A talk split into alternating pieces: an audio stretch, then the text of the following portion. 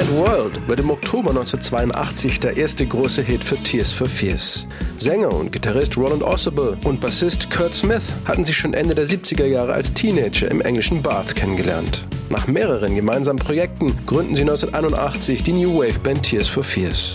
Doch ihr Karrierestart ist mühsam. In dieser Zeit entstand auch Mad World. Roland Orsibal sitzt oft allein zu Hause. Er ist 19, arbeitslos, wohnt mit seiner Freundin und späteren Ehefrau zusammen in einer kleinen Wohnung. Sie muss gleich mehrere Jobs machen, um die Miete zahlen zu können. Roland steht mit seiner Gitarre am Fenster, schaut raus und versucht Songs zu schreiben. At the time when I was a kid, I was unemployed. My girlfriend, who later became my wife, was going out and doing a couple of jobs just to pay the rent. And I would sit at home and strum my guitar. I would look out the window in the morning and I would see all these people going to work, and it all seemed very pointless to me. The daily races is the line of the lyric. Überall die vielen Menschen, die morgens zur Arbeit hetzen, das kommt Roland ziemlich sinnlos vor. Er nennt das The Daily Races, das tägliche Wettrennen. Die erste Strophe steht.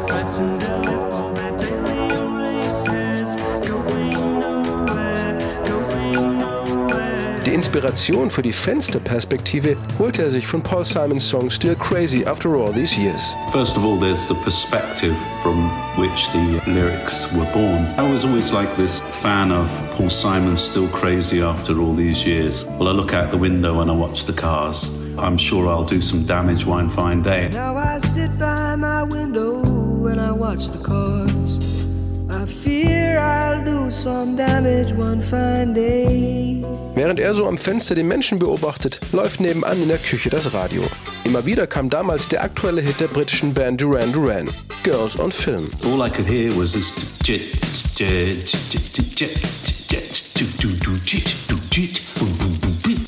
So that's where the rhythm came from. Dieser Rhythmus hat zwar nicht viel mit dem von Mad World zu tun, aber er brachte Roland Orsable auf die Idee zu den Drum Machine Sounds. And it's nothing like their song, but it's crazy how, when you mishear things, they can inspire greater works. Im Text von Mad World verarbeitet Roland seine schwierige Kindheit. Sein Vater war Soldat im Zweiten Weltkrieg und wurde gefoltert. Als er wieder nach Hause kam, war er nicht mehr derselbe und ließ seinen Frust an seiner Ehefrau, Rolands Mutter, aus. Darunter litt Roland sehr und brach sogar die Schule ab.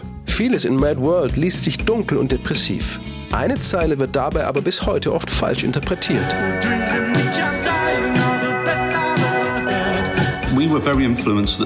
Der kalifornische Psychologe Arthur Janoff hat uns damals stark inspiriert. In einem seiner Bücher schreibt er, je dunkler und angsteinflößender dein Traum, desto mehr Energie gewinnst du daraus. Unsere Textzeile, die Träume, in denen ich sterbe, sind die besten, die ich je hatte. Das hat nichts mit Suizidgedanken zu tun, auch wenn viele Leute das so interpretiert haben.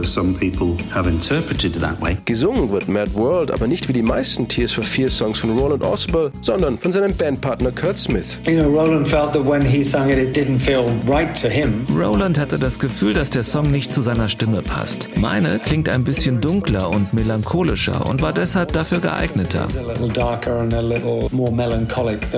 Als drittes Single aus ihrem Debütalbum The Hurting schafft es Mad World bis auf Platz 3 der britischen Singlecharts. In Deutschland ist im Mai 1983 zwar auf Platz 21 Schluss, doch Mad World ist der Beginn einer großen Karriere für Tears for Fears und wird zu einem festen Bestandteil ihrer Live-Konzerte. Eigentlich wäre die Geschichte zu diesem Song an dieser Stelle auserzählt. Wäre da nicht 20 Jahre später eine Coverversion aufgetaucht, die sogar noch erfolgreicher werden sollte?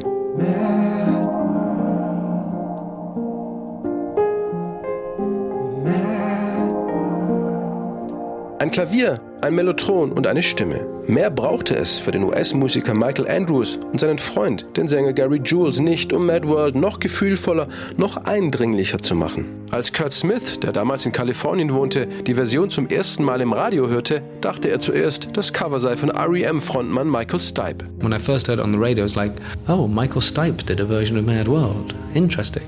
But of course it wasn't, it was Gary Jules. 2001 nahmen Michael Andrews und Gary Jules den Song für den Soundtrack zum Psychothriller Donnie Darko auf. Sie waren damals zur gleichen Zeit in Los Angeles. Michael hat an der Filmmusik gearbeitet, mit diesen emotionalen Farben, die sich durch den ganzen Film ziehen, erinnert sich Gary Jules. Das Problem am Ende war, er brauchte einen Schlusssong. Und zwar einen Schlusssong, der genau in dieser Stimmung von dieser Filmmusik ist. Und er suchte einen Hit aus den 80er Jahren und wir kamen natürlich auf Mad World. Und er wollte so eine ganz eigene Version machen. Also ohne Schlagzeug, mit Klavier, mit Streichern, mit einem Stimmenverfremder. Und er wollte, dass ich singe. Nach einer Stunde war alles im Kasten.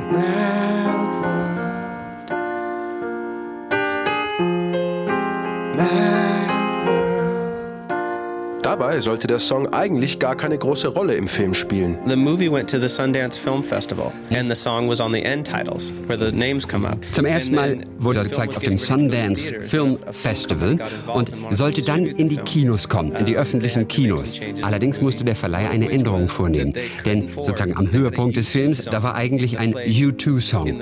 Es gab allerdings Ärger mit den Lizenzen für die öffentlichen Kinos und die konnten sich das nicht leisten. Also haben sie sich gesagt, da ist doch dieser tolle Song im Abspann, den nehmen wir einfach, wir ziehen ihn vor und setzen ihn in diese ergreifendste, dramatischste Szene des Films.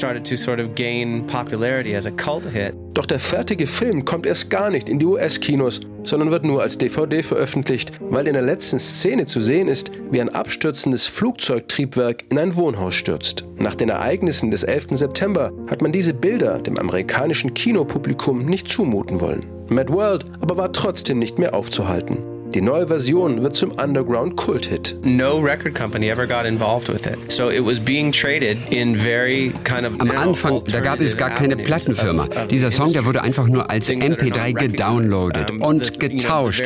Und dann passierte Folgendes, die Leute fingen an, sich diesen Song im Radio zu wünschen. Und zwar richtig viel. Und einige DJs hörten den Song zum ersten Mal, fanden ihn großartig, haben ihn dann selber gespielt, da wo sie konnten. Oder es kamen Bands ins Studio, die zu Gast waren und die durften ihre Lieblingshits mit mitbringen. Und es war tatsächlich diese Version von Mad World dabei. Und daraufhin gab es natürlich wieder tausende von Anfragen, E-Mails an die Radiostationen. Wer ist das? Zwei Jahre später wird sie sogar kurioserweise zur Nummer 1 Single in England. An Weihnachten. Der Gewinner einer Talentshow im britischen Fernsehen hatte den Song nochmal gecovert und angekündigt, ihn als Single rauszubringen. Die Radio-DJs in England fanden diese Version aber bei weitem nicht so gut wie die von Gary Jules und Michael Andrews und haben stattdessen deren zwei Jahre altes Cover wieder rauf und runter gespielt. A winner of a TV talent show in the UK recorded the Jules version and threatened to release it as a Christmas single. So I think the Radio 1 DJs in England decided that they felt the Gary Jules version was better and started plugging that. And yes, it was a very big surprise. Die neue Version von Gary Jules und Michael Andrews hält sich insgesamt drei Wochen auf Platz 1 in den UK-Charts. In Deutschland schafft sie es bis auf Platz 3. Roland Orsable weiß sogar heute noch das genaue Datum, als Mad World zur UK Weihnachtsnummer 1 wurde. Es war der 21. Dezember 2003, der Geburtstag meiner Mutter. Außerdem gab es ein Erdbeben in LA. Die Erde hat sich also für sehr viele Menschen bewegt, als diese Version auf Platz 1 ging. Auch bei ihm selbst war die Freude groß. Der Text kam schließlich nach wie vor von ihm. Zumindest fast. An einer Stelle unterscheiden sich die Versionen nämlich. Gary Jules singt am Ende des Songs Enlarging Your World, vergrößere deine Welt. Im Original heißt es aber Halagian World. Das kam von unserem Produzenten Chris Hughes, einer seiner typischen Insider-Jokes. Keine Ahnung, woher er das hatte. Er erzählte ständig irgendwas von einem Planeten namens Hellage. Und um Chris eine Freude zu machen, hat Kurt Hellargian World gesungen. Als Gary Jules später Enlarging Your World sang, dachte ich nur, oh Gott, genau so muss es heißen. When Gary sang Enlarging Your World, I thought, oh my God, Heute sagen sogar Tears for Fears, dass sie die Coverversion besser finden als ihr Original. Für Kurt Smith hat das zum einen mit dem Sound zu tun. Ich liebe sie. Das ist eine fantastische Version. Es war toll, das so zu hören. Mit dieser Version ergab sich auf einmal ein neuer Blick auf die Stärken dieses Songs. Es war sehr seltsam, jetzt dagegen rückblickend unsere Version zu hören. Die entstand, als wir 19 Jahre alt waren. Sie kommt mir viel zu schnell vor, zu clever und mit einer total altmodischen Drum Machine. You know, now of course sounds far too fast and far too trying to be clever and bad dated drum machines, you know, that kind of thing. Zum anderen aber auch, weil jetzt Musik und Text so viel besser harmonieren. Die dunklen Lyrics treffen auf einen düsteren Sound. Gary and Michael's version, the recording was a little more in tune with the lyric, which we definitely appreciated. It was a far darker version that was kind of wonderful. I find it hard to tell you, I find it hard to take. The people run in circles, it's a very, very.